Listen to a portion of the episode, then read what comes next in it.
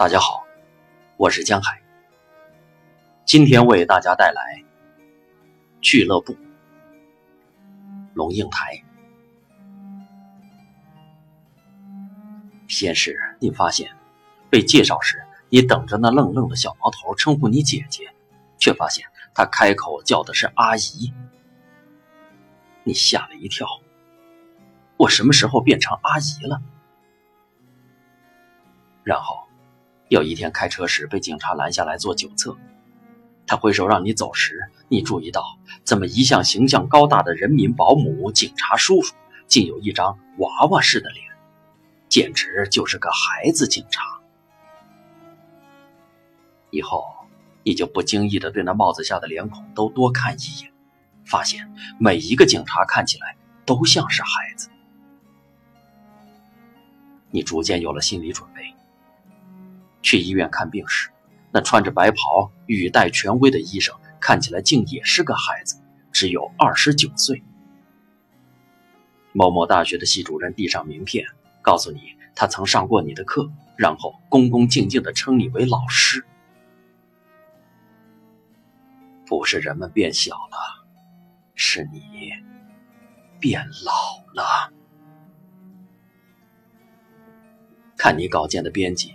有一天，突然告诉你他退休了，你怔怔然若有所失，因为你知道，哦，那么以后跟你谈文章的人不再是你的老友，而是一个可能称你为女士、先生或者老师的陌生孩子了。你的自觉慢慢的被培养起来，走在人潮汹涌的台北东区或者香港旺角，你停下脚步，一抬头就看见那人潮里一张一张面孔。都是年轻人。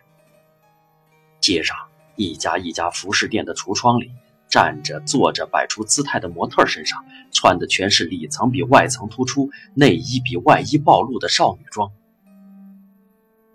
不知怎么，你被夹在一群叽叽喳喳在衣服堆里翻来翻去的少女中间，她们不时爆发出无厘头且歇斯底里的笑声。你好像走错了门儿。转身要开出一条路时，后面店员大声唤你：“太太，要不要看看这个？”你以为他会叫出欧巴桑来？你准备好了？你和朋友在饭店的酒吧台上小坐，靠着落地长窗，钢琴的声音咚咚的响着，长发的女郎用假装苍凉的声音低低的唱着。窗外的地面有点湿，台北冬天的晚上总是湿的。一个中年的女人撑着一把花伞走过窗前，她的脸上有种凄惶的神情。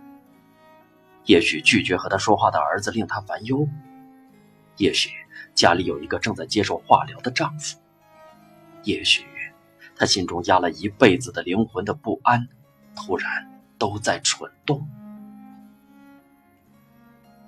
朋友用他纤细的手指夹着红酒杯，盈盈的笑着。五十岁的他仍旧有一种烟视媚行的美，丰润饱满的唇，涂了口红，在杯口留下一点胭脂。他正在问你要不要加入他的俱乐部，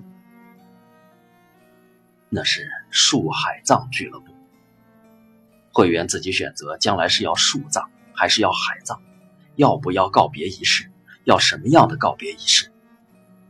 此后有其他会员忠实执行。你说，我怕海，太大，太深不可测，还是树葬吧？他笑说：“海葬最省事。”你又认真想一想说：“哎。”可是树葬也不代表可以随便到山上找棵树，对不对？你还是得在公家规定的某一个墓园里的某一株树下面，对不对？你还是得和许多人挤在一起，甚至于和一个讨厌的人坐隔壁那棵树，对不对？这种内容的酒吧夜话渐渐成为常态。虽然不都是关于身后的讨论，却总和生命的进程有关。这个人得了忧郁症，于是你们七嘴八舌从忧郁症的失眠、失忆谈起，谈到情绪的崩溃和跳楼自杀。那个人中风了，于是你们从医院的门诊、复健聊到昏迷不醒时谁来执行遗嘱。悲凉唏嘘一番，又自我嘲笑一番。突然静下来，你们就啜一口酒。把那静寂打发掉。回到家，打开电邮，看见一封远方的来信。十年前，我看见我父亲的慢性死亡。他是在半身不遂了八年之后，吸进一口气就吐不出来，呛死的。